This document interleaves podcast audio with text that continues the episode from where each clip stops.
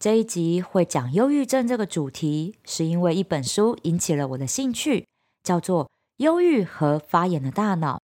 这本书和我对于忧郁症的想法不谋而合啊！今天就让我们从生理学的角度来了解忧郁症的成因。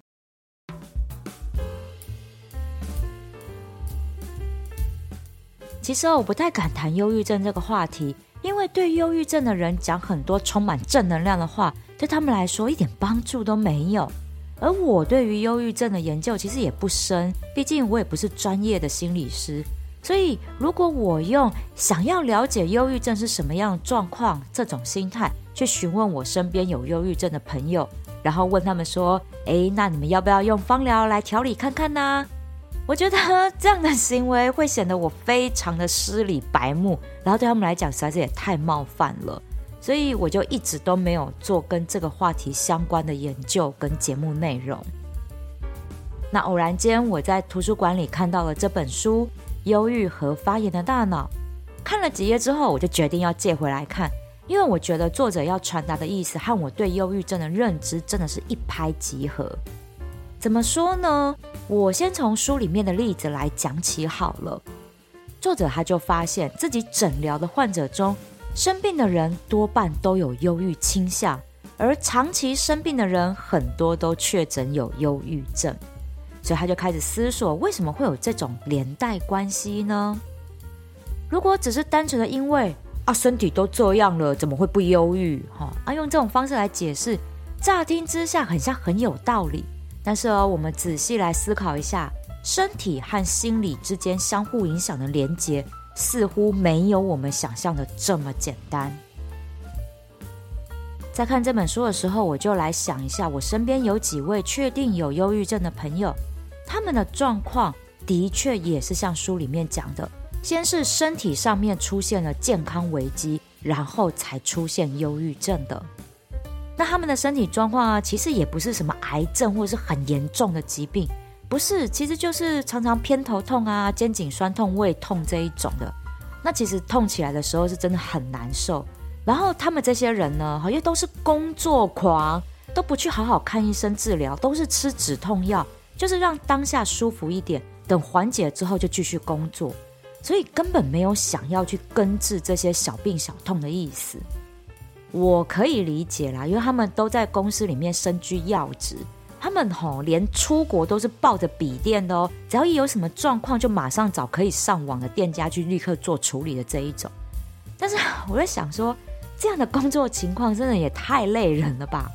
他们就这样长期下来。有的呢，就是睡不好觉，精神耗弱，发现自己在工作上面很容易有些小失误，然后把自己搞得很焦虑，最后就恶化成忧郁症。那有的就是出现暴饮暴食，体重突然间急速增加，因为就是靠吃来发泄心理压力，你知道吗？然后呢，发现哇不行，我变太胖了，然后又要减肥，然后又很极端的变成厌食症，体重又是直线骤降的这一种。然后就把整个生理系统给打坏了，然后人也在暴食跟厌食之中恶性循环，最后变成忧郁症、躁郁症这样的状况。哎，其实他们都很年轻呢，确定有忧郁症的时候，其实都不到三十五岁呢。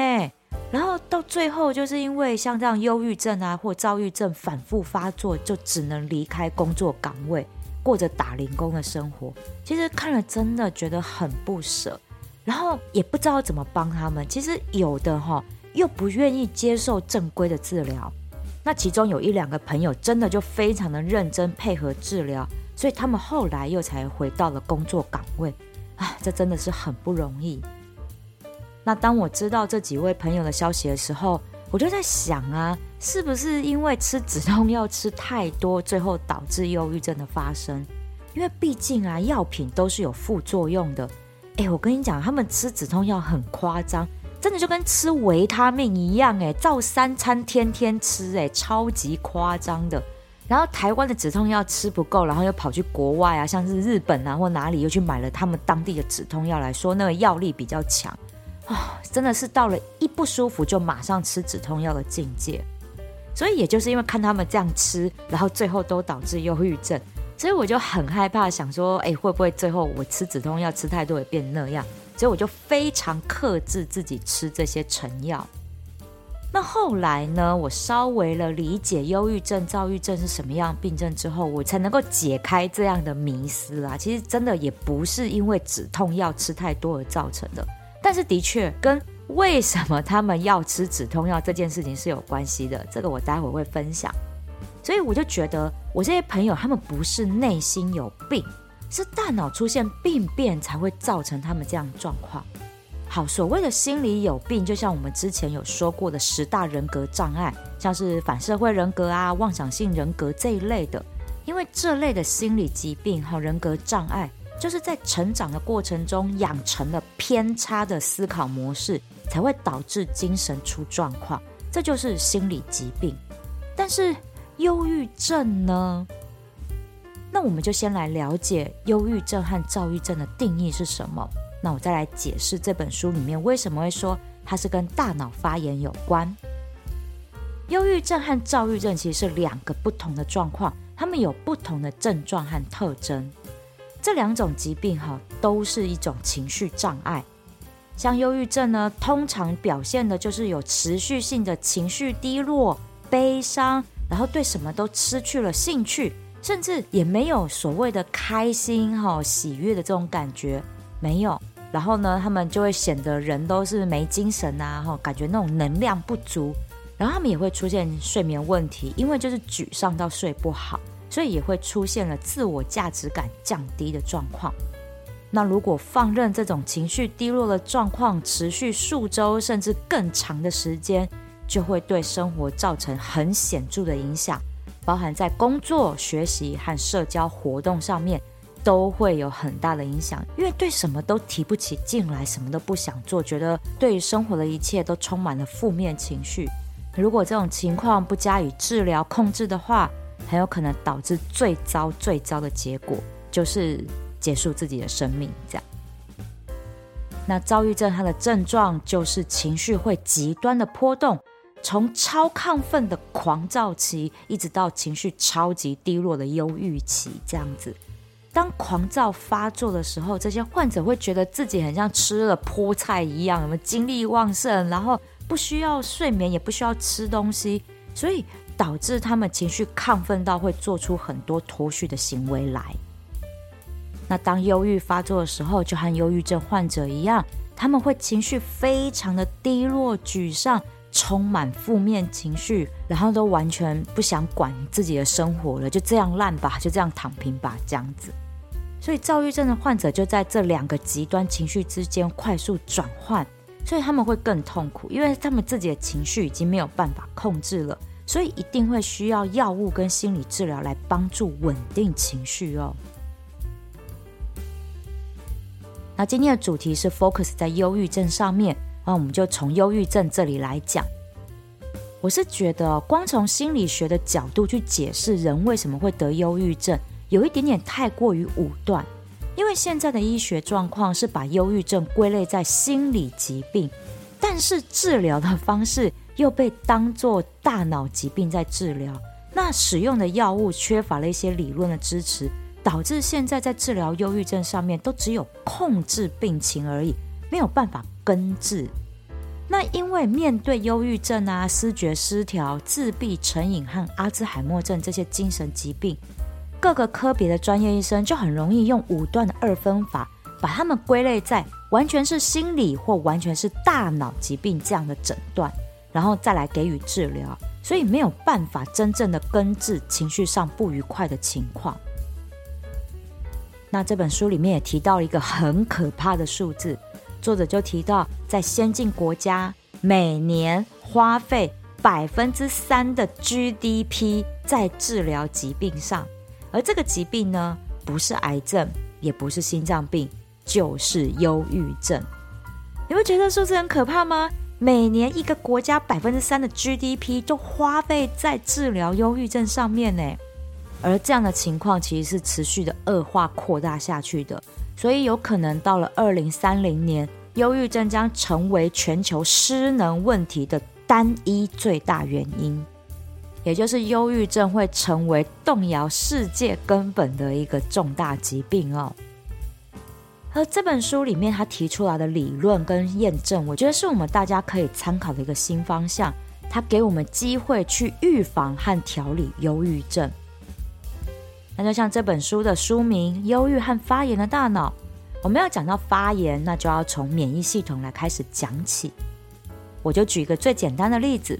我们人呢受伤出现伤口，负责防御的巨噬细胞，就是很大只，然后吃东西的巨噬细胞，它就会大举出动到我们伤口的位置，消灭入侵的细菌和病毒，然后就会释放很多种激素来抗战。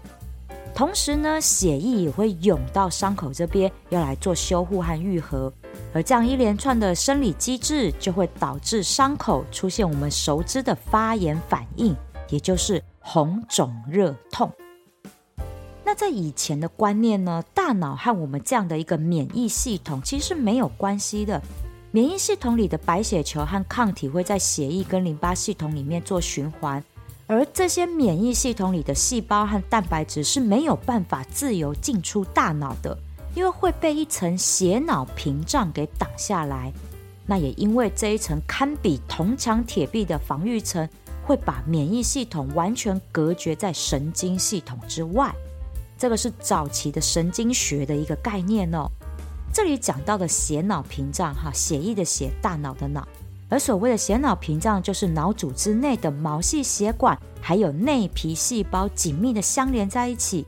这个内皮细胞之间是没有间隙的，而毛细血管的表外层也完完全全被一个星状的胶质细胞给包围住。形成了血浆和脑脊髓液之间的一个屏障，它们可以选择性的阻止某些物质透过血液进入到大脑里，例如细菌和病毒。因为也就是大脑有这一层血脑屏障的保护，才不会一直受到外界细菌病毒的入侵。哎，要知道呢，大脑一旦被细菌病毒感染，那都很严重，这很难治的。所以绝大部分的病原体都会被这层血脑屏障给挡下来，但是呢，少部分的病毒还是会影响到大脑的，像是新冠肺炎确诊后出现的脑雾现象，就是很典型的疾病影响到大脑运作的情况哦。而引起大脑发炎的，其实也正是我们身体里其他部位的发炎状况。像是头痛啊、胃痛，或者是一些小病小痛哈，肩颈酸痛也算哦，因为还是肌肉发炎，这些都是身体发炎的状况。这些发炎的讯号会随着血液走到了血脑屏障这边来，而组成血脑屏障的内皮细胞，它就会侦测到血液里循环的细胞激素，他们所发出来的发炎讯号。那内皮细胞接收到了，就会把这个讯息转发给大脑。这时候就会激活大脑里负责防御的巨噬细胞，进而也让大脑出现了发炎反应。而大脑发炎不像伤口一样会出现红肿热痛这种经典的发炎状况，而是会出现情绪低落，然后很沮丧这样的负面情绪的一个情形。这本书里还用了很多生理实验去描述大脑的发炎反应和引发忧郁症是有很多高度正相关的因果关系。哦，这本书读起来是有一点点辛苦，因为用很多很多的专有名词，而且讲得超复杂。如果真的对忧郁症想要有更进一步了解的听友，我非常推荐大家可以去细细的阅读这本书。那我这边就直接举一个很实际的实验跟研究。让大家理解，身体其他部位的发炎会很容易导致大脑发炎，而一旦大脑发炎，就会引发忧郁症。那这个是二零一四年所做的实验研究，他们追踪了一万五千名的九岁儿童，追踪他们从九岁到十八岁的变化。这个实验发现，在九岁的时候测得的身体发炎指数，就能预测十八岁得忧郁症的几率，耶，这真的很惊人哦。也就是说，你九岁的时候，如果是测得比较高的身体发炎指数，你在日后就比较容易出现忧郁症哦。透过这个实验是可以看得出来，这高度正相关的。这书里面还有很多类似的实验，都在追踪不同年龄和不同身体状况的人。但结论真的都指向身体出现慢性发炎现象后，如果没有去意识到，而且去调理它的话，很有可能最后会让大脑发炎而恶化成忧郁症。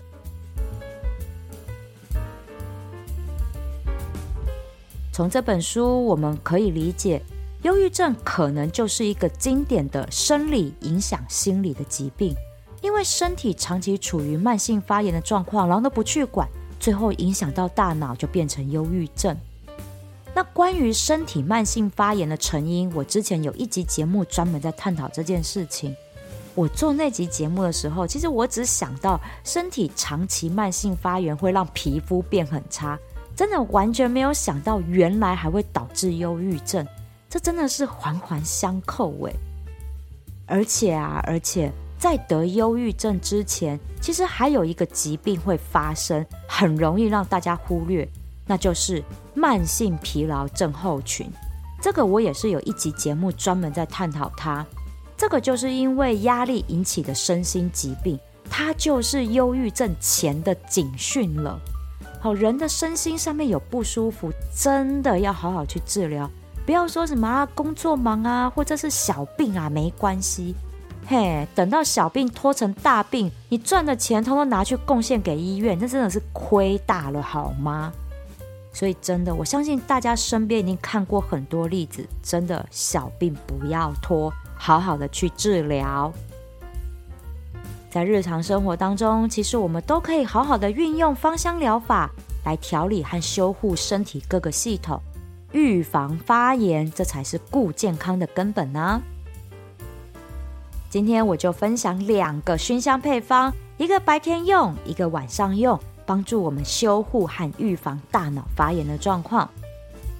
首先，白天使用的熏香配方就用到了三支精油，分别是茶树、百里香还有真正薰衣草。茶树和百里香哦，都是对于大脑和神经系统非常好的调理精油。茶树已经有研究显示了，它可以治疗神经和免疫系统的问题，包含脑部和心脏部位。尤其是调理神经和大脑衰弱引起的抑郁和慢性疲劳，有很好的调理作用。像是啊，长期的职业倦怠，对生活的一切感到疲惫不堪的这种身心疲劳的状况，或者是呢，有一些慢性疾病，体内常常反复感染等等，茶树精油都有非常优异的消炎作用，就可以拿来做调理哟。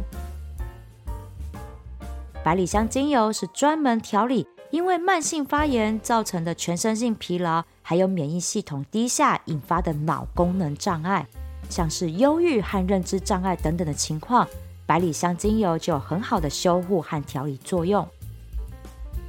而真正薰衣草这支万用精油，它里面的乙酸沈香酯这个化学成分就有保护和修护神经的作用。对于自律神经还有心血管系统都有很好的调理效果，而且还可以调理因为慢性压力出现的焦虑、失眠、心悸等等的状况，还有因为这些状况引发出来的失调病症，都是可以用真正薰衣草来做调理的。所以茶树、百里香和真正薰衣草这三支精油加在一起，我们做熏香，可以修护神经、抗忧郁。在白天提振精神的同时，也可以调理我们神经系统，抑制反复发炎的状况。那等到晚上回到家，想要好好放松一下，就可以熏香这个配方。那这配方的三支精油就是大西洋雪松、德国洋甘菊，还有岩兰草。大西洋雪松是经典的稳定心绪的木质调精油哦，是非常适合用在精神不稳定。情绪常常像坐云霄飞车一样大起大落的这个状况，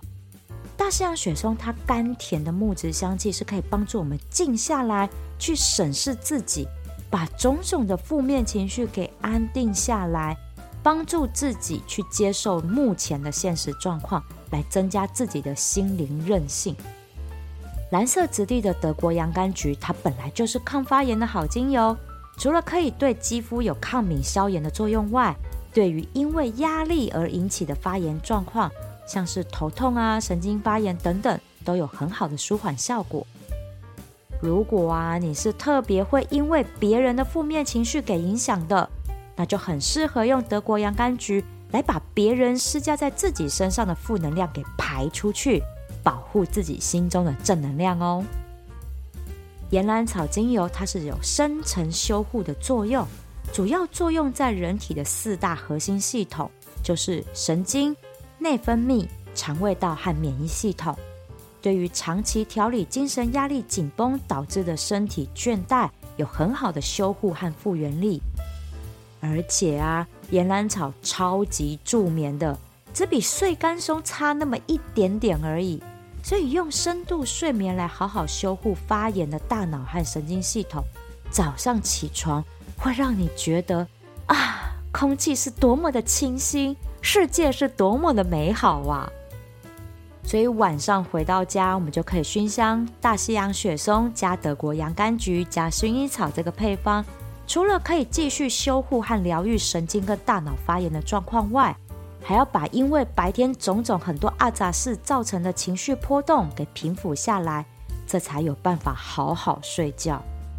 哎，真的很多饱受失眠折磨的人，最后都导致忧郁症。而忧郁症的人很多也是有失眠困扰的哦，所以睡觉真的超重要，好好的睡好觉才能够好好的过日子啊！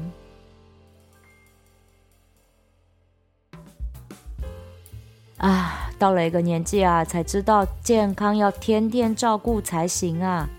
身体呢，就像机器一样嘛，用久了吼，一定会耗损的。那当身体出现问题，我们就要正视它。真的，很多大病都是因为忽略小病才会恶化的。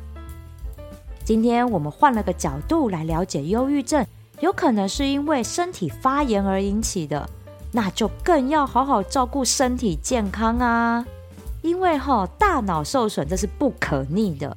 当我看了这本书之后，只要我发现呢，我情绪有比较不稳定的状况。我就会开始思考，说我是不是身体哪边不舒服？是腰酸背痛，还是肠胃道，还是呼吸道不舒服？那我就开始去审视自己的身体状况，赶快再用精油来做调理。除了缓解身体的发炎状况之外，也可以让心情好过很多。《忧郁和大脑发炎》这本书的连接，我就贴在节目叙述栏位上，真的欢迎大家可以去阅读来看看。重新了解我们生理和心灵之间到底是怎么样交互影响的关系，我相信对于我们照顾自己健康会有更深一步的了解哦。